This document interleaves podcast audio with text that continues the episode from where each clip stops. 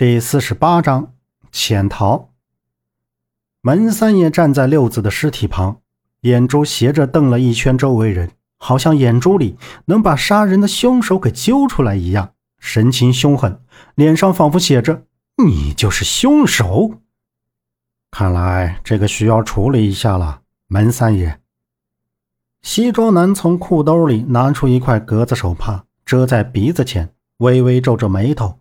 弯腰瞅了瞅，低沉道：“门三爷闻声凑过来，脸上瞬间柔和了些，低声道：‘罗老板，您瞧，这闹出了人命，事情不好搞的。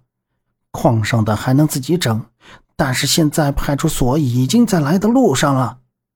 罗老板，您回屋吧，别会了您。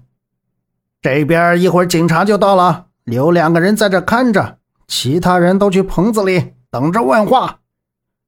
门三爷直起身，大声喊道：“叫来了老五，送罗老板出院子。”又对着耗子使了个眼色。耗子点点头，似乎明白了什么，转身走了。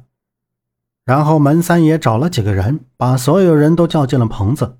大院里除了饭棚，侧面还有一个大棚子。这个棚子有一面没有封死，估计是没有建完。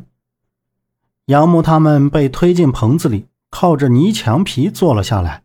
整个棚子里议论纷纷。这时，杨木发现，在自己右前方坐着一个人。虽然这个人背对着他，但是依然看见他手臂的刺青。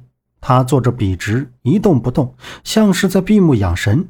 这时，杨木找个机会赶紧跑吧！你看，这都出人命了，老实人都能被杀。这什么地方没法待啊！周震左手拽着大墙，面色慌张的小声说道：“嘘，等老五他们回来，就跟他说，得带上他。”大棚子那面没有封死的地方，已经堆上了一群人，门口也凑过去不少人，都是看热闹的。因为此时派出所的人已经到了，看到两个穿着制服的人站在门三爷的旁边。门三爷笑呵呵的从衣服兜里掏出两盒烟，烟下面还有一沓钱，放在他们手里。派出所的人把六子的尸体抬上院外的车里，接过烟的人对门三爷说了几句，门三爷点头哈腰的。过了一会儿，留下两个小警察给简单做了笔录，带走了几个有嫌疑的人。这一耗就是一天。傍晚，那两个小警察就被门三爷笑呵呵的请走了。走前还让人把他那藏了十年的陈年老窖从地窖里取了出来。杨木站在大棚子前，望着大院门口，灰蒙蒙的天空，那道夕阳的红霞已经淡去。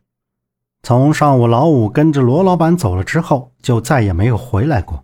他究竟去哪儿了？难道出了什么意外？回头的刹那间，他看到走光的黑棚里还站着一个人。这个人的眼睛里直射出一道敏锐锋利的光芒，注视着杨木。杨木能感觉到那锋利的目光就如飞刀一般飞射过来，还有那一抹邪恶的笑。周震，老五一直没有回来，估计是出事了。等一下，你帮我引开那两个人，我去院子看看。还有，把大墙看好。要是有什么情况，我就往院子里扔块砖头，你们就跑，千万别管我。